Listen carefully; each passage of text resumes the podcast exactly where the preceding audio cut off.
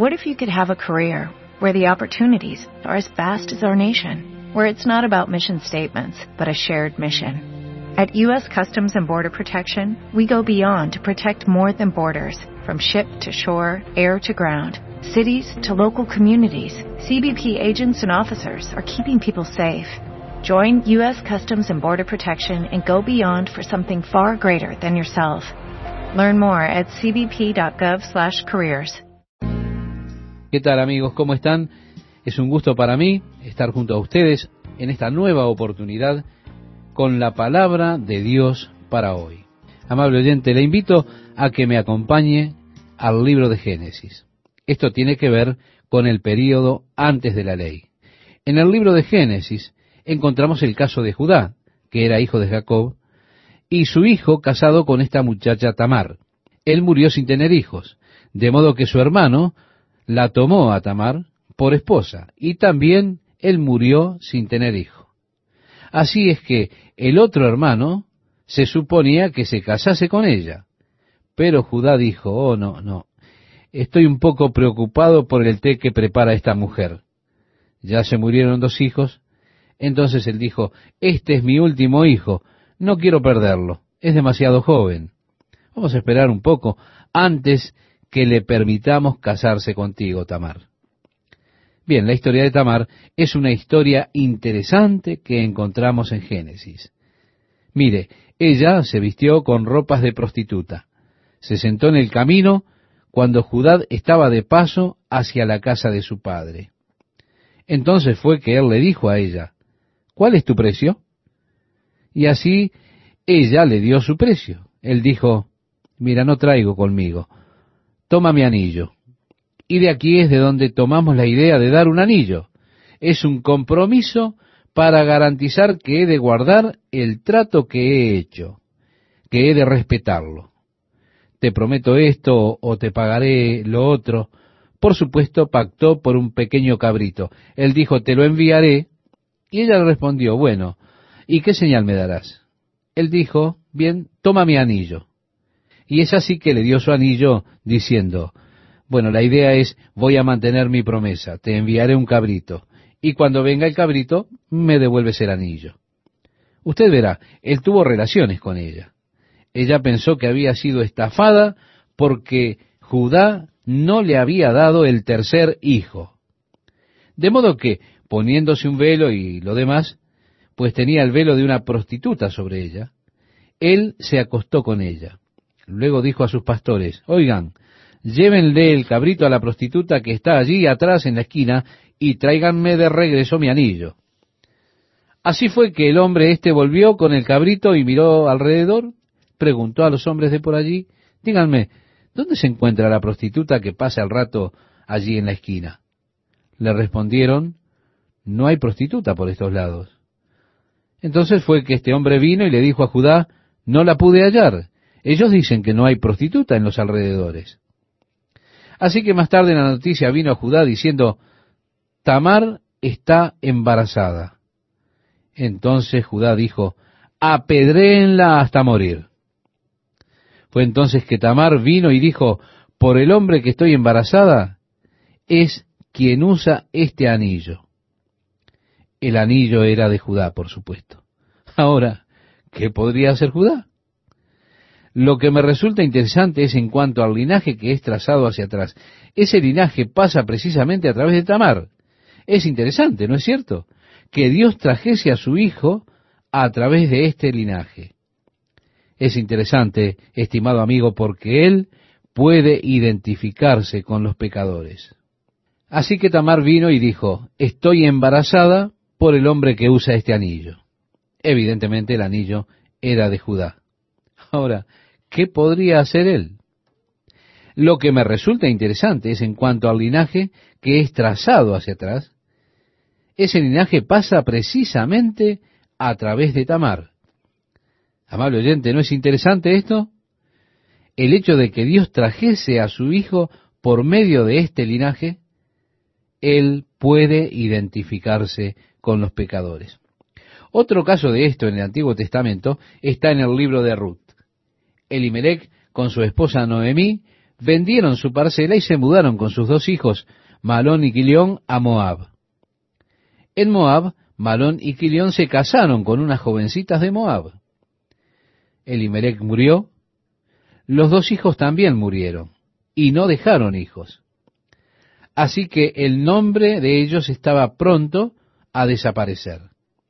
Noemí, por supuesto, volvió con Ruth, y más tarde, Booz, que era el hermano de Elimelech, se casó con Ruth. Él se transformó en lo que ellos llamaban el Goel, la familia redentora. Él es el que redimió el nombre de la familia al tener un hijo con Ruth, cuyo nombre fue Obed. Obed tuvo un hijo que fue llamado Isaí, de quien vino David. Y al trazar el linaje de la niña de Cristo, entonces se remonta a través de Ruth y Boaz. Así que esta idea del pariente redentor está atada al linaje de Jesús, lo que pienso que es significativo, porque eso es a lo que Él vino. Él vino a redimir al hombre para ser nuestro pariente. Su propósito era redimirnos el hombre no se puede redimir a sí mismo. Y así es que Él se convirtió en un hombre para ser nuestro pariente redentor. Sí, Jesús se convirtió en un hombre para ser nuestro pariente redentor. Y en dos lugares en su linaje esta ley particular de los judíos fue guardada, fue cumplida. Ahora sí le invito a que compartamos el pasaje que tenemos para este día en el Evangelio de Marcos, capítulo 12, desde el verso 20 al 23, leeremos a continuación. Hubo siete hermanos. El primero tomó esposa y murió sin dejar descendencia, y el segundo se casó con ella y murió, y tampoco dejó descendencia. Y el tercero de la misma manera, y así los siete, y no dejaron descendencia. Después de todos, murió también la mujer. En la resurrección, pues, cuando resuciten, ¿de cuál de ellos será ella mujer, ya que los siete la tuvieron por mujer? ¿Lo ve, estimado oyente? Ellos están creando un caso hipotético mediante el cual están tratando de demostrar que la idea de la resurrección de los muertos podía únicamente crear una cantidad de problemas. Y aquí hay un gran problema porque usted puede ver a siete sujetos que están peleando por una mujer porque ella había estado casada con los siete.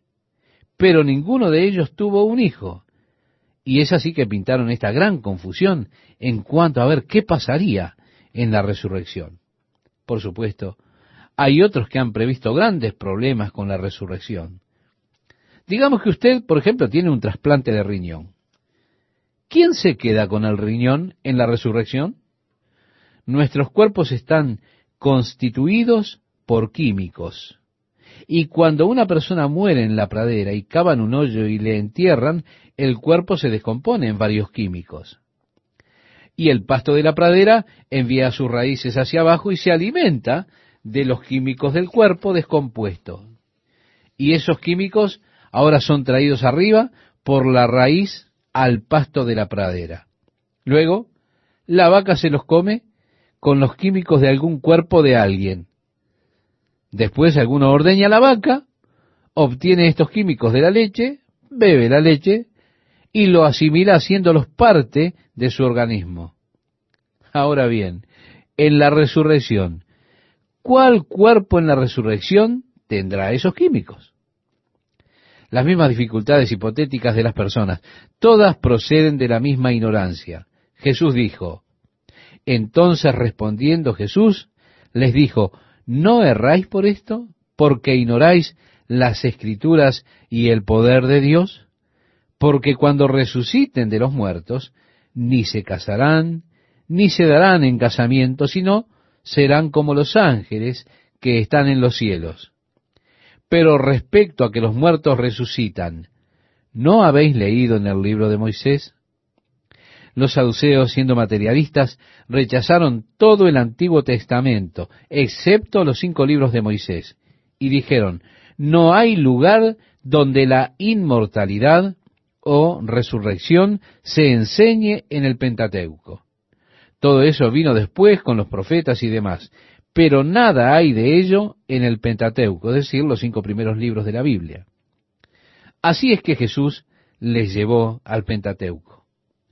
Como le habló Dios en la zarza diciendo, yo soy el Dios de Abraham, el Dios de Isaac, el Dios de Jacob. Y Jesús dijo, Dios no es Dios de muertos, sino Dios de vivos. Así que vosotros mucho erráis. Hemos leído este pasaje de Marcos capítulo 12 versículos 26 y 27, estimado oyente. Con su propio libro de Moisés, Jesús los dejó callados. Ahora, había un cierto escriba que estaba allí y estaba observando todo este asunto.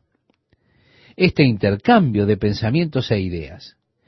Y estaba cautivado por Jesús y por las respuestas que él daba. Entonces leemos el verso 28 que, acercándose uno de los escribas, que los había oído disputar y sabía que les había respondido bien, le preguntó. Las dos primeras fueron preguntas deshonestas. Una pregunta deshonesta es una que no busca una respuesta, busca un argumento.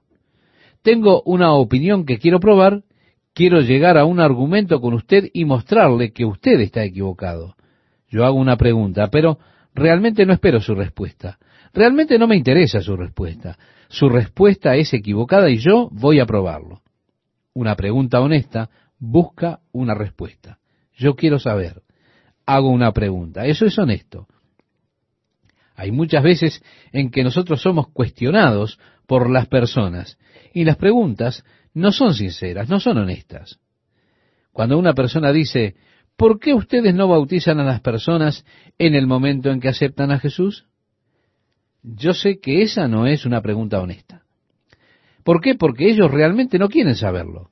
Lo que quieren es llegar a una gran controversia con usted, porque ellos sí creen en la regeneración del bautismo, y si usted muriera antes del próximo fin de semana y perdiera así su oportunidad de ser bautizado de acuerdo a su teología, usted entonces estaría perdido. Y por eso ellos hacen esa pregunta. Y usted sabe que esa pregunta no es honesta. A mí realmente no me gusta entrar en controversias sobre las escrituras. En el momento en que yo puedo discernir que no es una pregunta honesta, inmediatamente dejo de hablar. Quiero decir, no estoy interesado en entrar en disputas o en argumentos.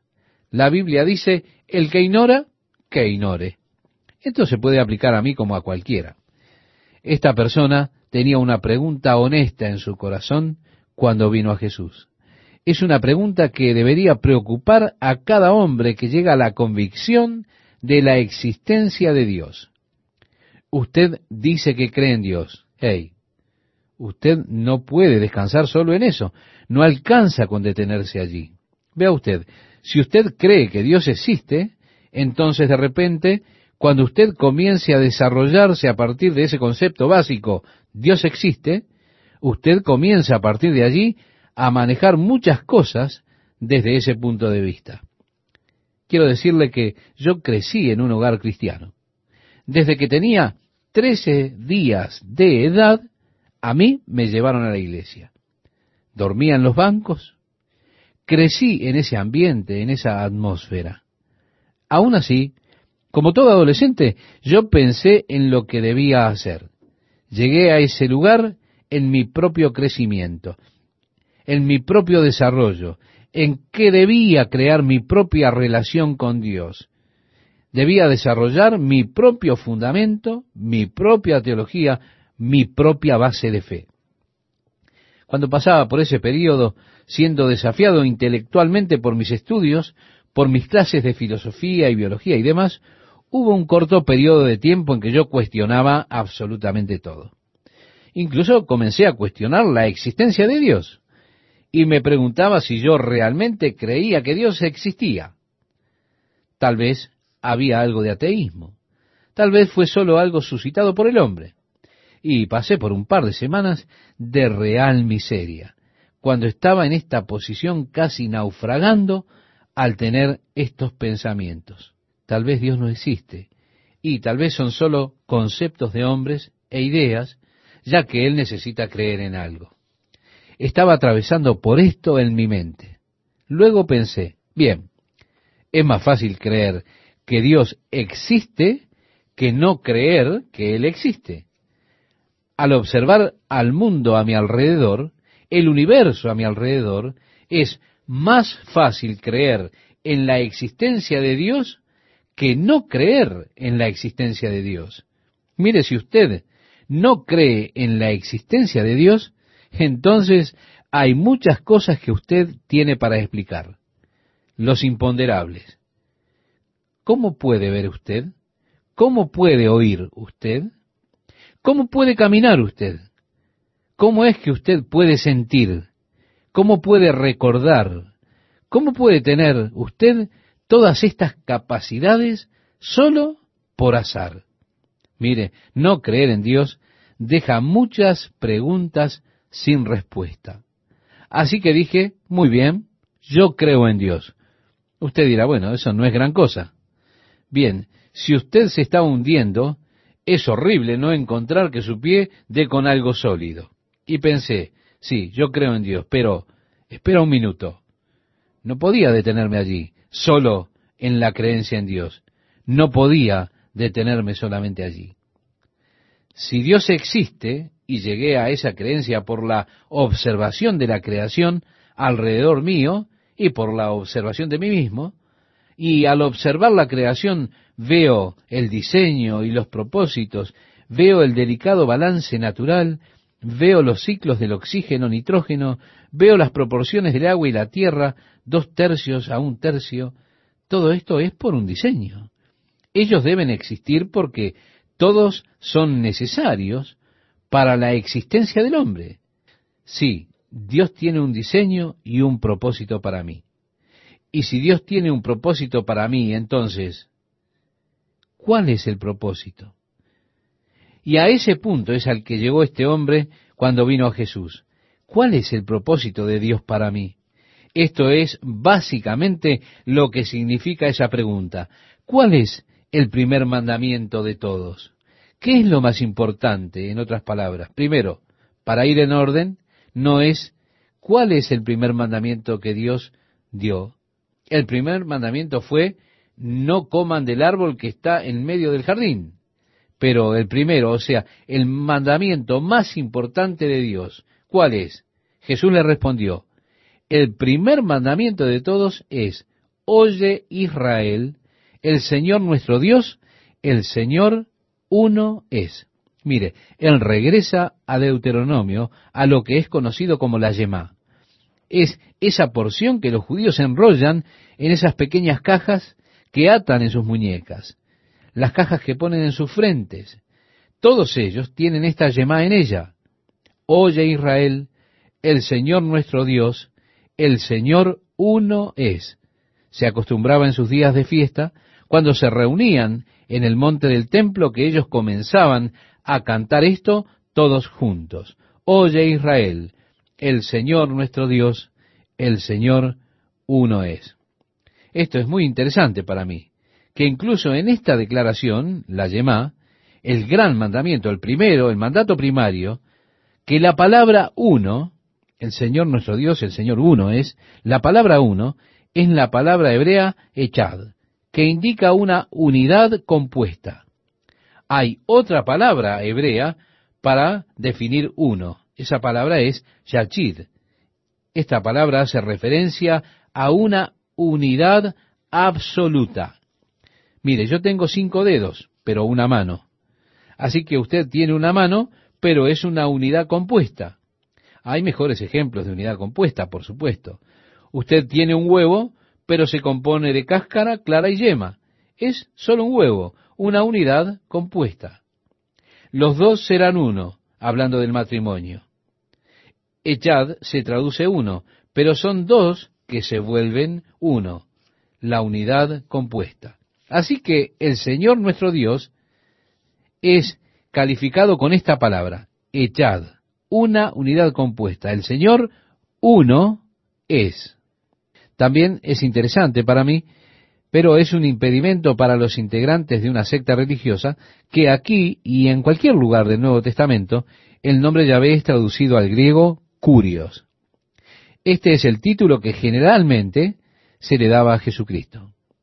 Ahora bien, si hay tanto impedimento para este grupo, hay tanto para ese nombre Jehová, evidentemente Jesús y los escritores del Nuevo Testamento no sabían esto porque en lugar de traducir el nombre de Jehová o Yahvé al griego, ellos utilizaron la palabra griega curios, que es la palabra griega para Señor. Ese es el título que se le daba a Jesucristo. Y leemos que Dios le ha dado a él un nombre que es sobre todo nombre, que por el nombre de Jesús toda rodilla se doblará y cada lengua confesará que Jesucristo es curios, es decir, Señor, que es la traducción del Antiguo Testamento de Yahvé o Jehová.